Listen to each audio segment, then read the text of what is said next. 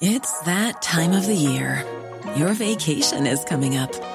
You can already hear the beach waves, feel the warm breeze, relax, and think about work.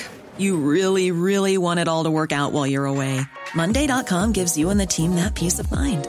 When all work is on one platform and everyone's in sync, things just flow wherever you are. Tap the banner to go to Monday.com.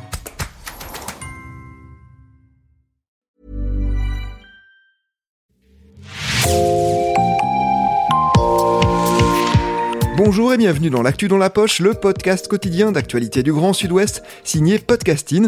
Podcasting, ce sont des entretiens avec des journalistes, des médias indépendants de la région qui sont nos partenaires, mais aussi des séries, des longs reportages et des interviews. Je m'appelle Jean Berthelot de la Glété et l'épisode du jour vous est présenté par Marion Ruot de l'équipe Podcasting. Après le maraîchage et les légumineuses, certaines agricultrices et agriculteurs de Nouvelle-Aquitaine se tournent étonnamment vers le houblon. Podcasting reçoit Sophie Nico. Sophie, vous êtes journaliste pigiste pour le média Curieux et vous êtes l'autrice de l'article La culture du houblon s'invite en Nouvelle-Aquitaine, dont on va parler dans cet épisode. Bonjour Sophie. Bonjour Marion. Est-ce que vous pouvez euh, nous rappeler ce qu'est le houblon exactement et à quoi il sert? Alors le houblon, c'est une plante grimpante de la famille euh, du cannabis qui s'appelle Humulus lupulus, moi j'adore ce nom. Et euh, son petit nom aussi, souvent on l'appelle le bois du diable ou la salse pareille. Alors je ne sais pas si euh, l'auteur de la BD euh, pour ses schtroumpfs avait trouvé cette relation, mais voilà, c'est une, c'est une donc une plante dont on récolte les fleurs, les fleurs femelles qui sont en forme de cône et qui donnent à la bière cette amertume et ces différents goûts. Alors, Émeric Cadalan, basé dans le Lot-et-Garonne, s'est lancé dans la filière du houblon. Euh, pourquoi ce choix et quels sont les avantages du houblon? C'est utilisé pour la diversification des cultures, c'est-à-dire que les agriculteurs veulent de moins en moins euh, la monoculture parce que c'est très risqué. Une, c'est une culture qui est à forte valeur ajoutée qui est rentable tout de suite, contrairement aux arbres fruitiers ou à la vigne, euh, où il faut attendre entre 3 et 6 ans. Là, euh, c'est rentable dès la première année. Ça demande un très petit investissement. D'où est importé le houblon généralement? Alors 90% du, du houblon est importé aux États-Unis, qui est le plus grand pourvoyeur. Après, c'est la Grande-Bretagne et aussi j'ai vu la Nouvelle-Zélande. Euh, en France, on en cultive essentiellement en Alsace, donc côté est de la France, et ils fournissent euh, l'Allemagne, la Belgique et euh, les grosses, voilà, la, bière industrielle. Seulement, aujourd'hui, il y a, un, espèce de, de, de, boom au niveau des bières artisanales et il y a une forte demande.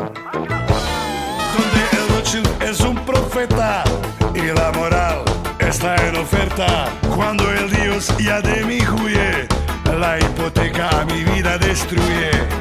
El bar es mi templo sagrado, refugio fuerte, mi casa linda,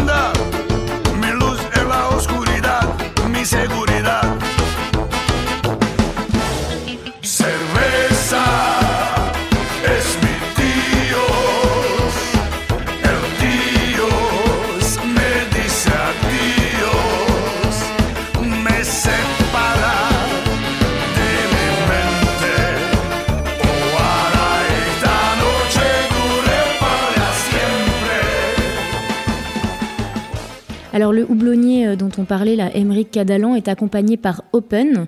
Euh, qui est à l'origine de cette start-up et quel est le rôle? Alors, c'est deux ingénieurs agronomes qui s'appellent Fanny Madrid et Lucie Le Bouteiller. Et elles se sont aperçues qu'effectivement, il y avait une forte demande. Et donc, elles proposent aux agriculteurs, pour diversifier leur culture, le houblon, et proposent une solution clé en main, c'est-à-dire que toute la filière a été installée, donc euh, on a des producteurs de plants ils les aident, ils font le suivi, l'installation, euh, ils vont jusqu'à la commercialisation. Donc ils sont, euh, je sais, ça s'appelle plus apporteurs d'affaires, mais ils sont commissionnaires. Et donc euh, c'est un, un contrat sur 7 ans qui passe avec les agriculteurs et ils ne payent qu'au bout de la troisième année. Donc c'est vraiment un investissement euh, très très rassurant et très sécurisé. Alors l'avantage aussi de Open, c'est qu'ils ont découvert euh, cette filière-là, donc qui répond à un besoin en local. Et on sait que sur la France, en fait, la culture de houblon est plutôt euh, à, l'est. et donc fournit plutôt la Belgique et l'Allemagne. Et donc il y a un manque au niveau de la France. Et ce qui est génial, c'est que ces deux euh, ingénieurs agronomes ont, développé cette filière à l'ouest de la France et donc proposent justement et tout ce savoir-faire et apportent ce savoir-faire à des agriculteurs de Nouvelle-Aquitaine qui ne connaissent pas du tout euh, ni la plante, euh, ni la culture, ni les risques. Donc ils amènent vraiment une plus-value. Alors de quelles aides bénéficient les deux fondatrices d'Open? Alors ils ont été soutenus au départ euh, par la région Aquitaine, notamment dans le cadre d'un appel d'offres de l'Europe sur l'innovation. Et donc cette, euh, cette aide était euh, voilà, une aide pour développer cette filière et notamment ils ont ouvert une, une parcelle test qui sert un petit peu aussi de démonstrateur pour les agriculteurs. Et ils ont commencé aussi à se diversifier, à aller chercher des producteurs. La parcelle, elle est où? Donc la, parcelle test se trouve dans le Lot-et-Garonne et c'est l'Agrocampus 47 qui s'en occupe, donc c'est un lycée agricole. Alors quel est le processus de transformation du houblon, Sophie? Le processus de transformation rentre dans le processus de fabrication de la bière. Donc la bière, en général, c'est de l'orge. Alors ça peut être plusieurs céréales, hein, le, sorgho, le blé ou autre chose. On va prendre l'orge euh, qui est le plus habituel. Donc c'est de l'orge maltée. Et en fait, l'orge maltée, c'est une, céréale qui a un petit peu germé, processus de germination. On les porte à haute température. Après, euh, on rajoute donc une levure et qui va transformer l'amidon en sucre. Et dans un deuxième temps, après, on fait remonter en température pour inhiber cette levure. Et là, on ajoute le, euh, on ajoute le houblon. On le fait bouillir et en fait en le faisant bouillir, ça va euh, décomposer euh, les, la lupuline d'ailleurs et ça va faire sortir aussi les huiles essentielles de ces bourgeons de fleurs et qui vont imprégner voilà toute la préparation d'orge et donc euh, dégager les qualités organoleptiques, euh, l'amertume. Et après, on rajoute, euh, on fait baisser en température, on rajoute à nouveau la levure qui va se multiplier avec les sucres, donc qui va pousser dans un premier temps. Une fois qu'il sera bien poussé, aura consommé tout, tout l'oxygène, et à ce moment-là, les levures vont rentrer en fermentation, donc en l'absence d'oxygène, et vont commencer à dégrader le sucre en alcool. Et une fois que c'est fait, on laisse décanter, on récupère et on attend, on surveille le degré d'alcool. On prolonge le processus en laissant euh, un peu plus euh, les bactéries le temps que les bulles se forment. Milk thistle and apple cider vinegar with the mother, cry me a liver. Beet juice, kale, lemon, ginger, cayenne pepper, cry me a liver. Go, go, yeah, go, go, yeah, go, go, yeah, go, go, yeah. Coconut oil avocado seed, omega 3 Make me a beauty. Go, go, yeah, go, go, yeah. Go, go, yeah, go, go, yeah. Reeboks, knee socks, Botox, beatbox, detox, retox, detox, retox. Go, go, yeah,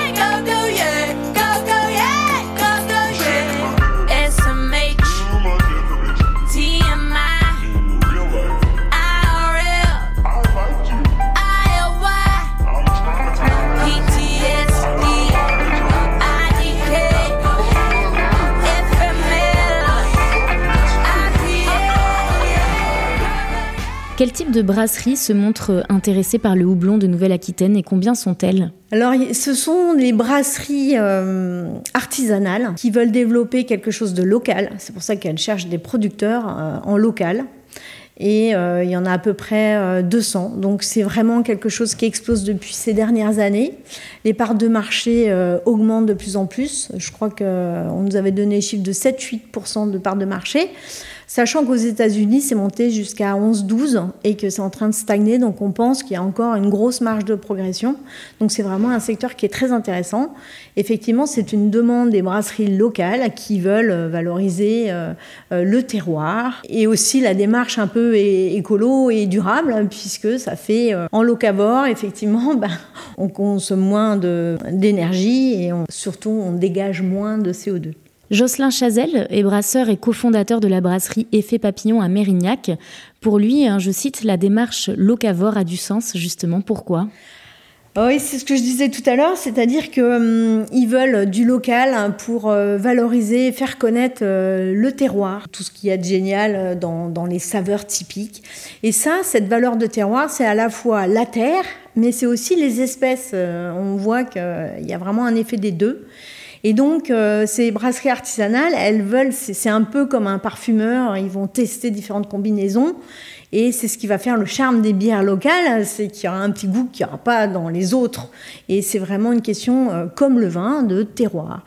Alors, d'espèces, donc il y a un peu de génétique, et il y a aussi la terre, et les deux cumulés font, euh, quelque chose de très euh, spécifique et très marqué. Sophie Nico, vous le dites dans votre article, une des missions de Jocelyn Chazelle de la brasserie Effet Papillon, c'est d'éduquer les consommateurs français mais à quoi au juste Alors, sa comparaison, c'était assez drôle parce qu'il disait c'est comme si vous arriviez dans un grand restaurant et devant la carte, vous disiez je voudrais du vin rouge ou du vin blanc. C'est beaucoup plus large que ça. C'est effectivement, vous voulez du Saint-Émilion, vous voulez euh, un blanc sec, un blanc sucré, un blanc moelleux. Enfin, il y a beaucoup de nuances dans tous ces vins, mais il y en a autant dans la bière.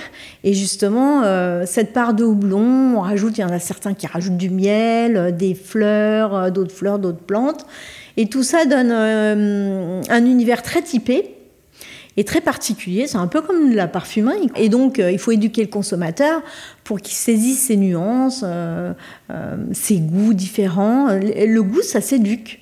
Et c'est en testant plein de choses qu'on devient plus sensible. Et, donc, il aimerait bien déjà que les gens arrêtent de dire juste je voudrais une bière blonde ou une bière blanche ou une bière brune.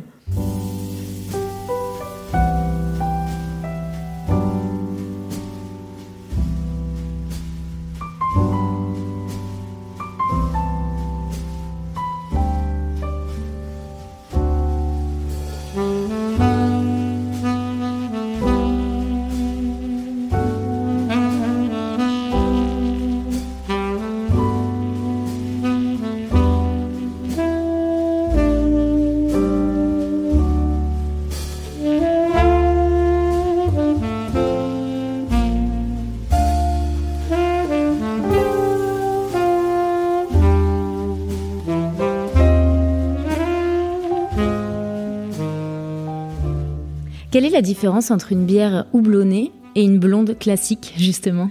Alors, par définition, la bière, euh, dans le cahier des charges, il y a forcément toujours un peu de houblon.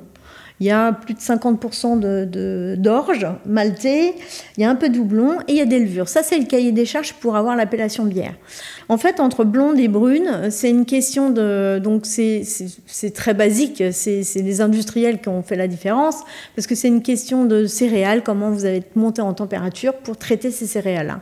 Et plus vous augmentez la température, justement, de maltage, c'est-à-dire de chauffe au début du processus euh, de, fabrication de la bière, et plus votre grain de céréales sera foncé, et c'est ce qui donnera la couleur brune aux bières. Sophie, selon vous, est-ce que la culture du houblon peut aujourd'hui permettre aux agricultrices et agriculteurs de lutter ou de s'armer contre le changement climatique? Alors oui, il y a déjà, euh, on, parlait tout à l'heure de, de, minimiser les risques par rapport à la monoculture. Effectivement, la tendance, pour être plus durable en agriculture, c'est de euh, varier et de miser sur la biodiversité.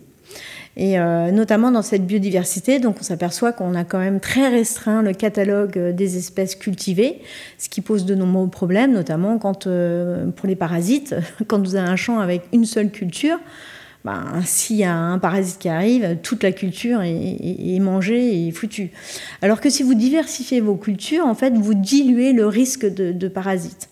Il y a aussi un autre problème, c'est effectivement, on essaye de protéger la terre et ça, on arrive vers un modèle agroécologique qui justement euh, euh, voit l'agriculture euh, non pas comme un, juste un champ, mais un écosystème. Et on protège l'écosystème pour rendre durable cette agriculture-là. Et le, choix des, cultures, justement, est important et il faut diversifier pour, effectivement, minimiser les risques et ne pas aussi appauvrir les sols, parce que le sol, c'est quand même une donnée très importante en agroécologie. Merci beaucoup, Sophie Nico. Merci Marion.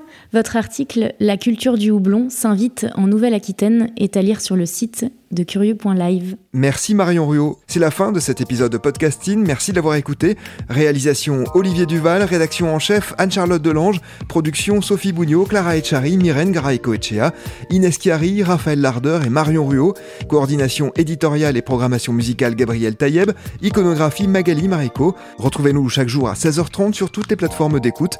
Podcasting, c'est l'actu dans la poche.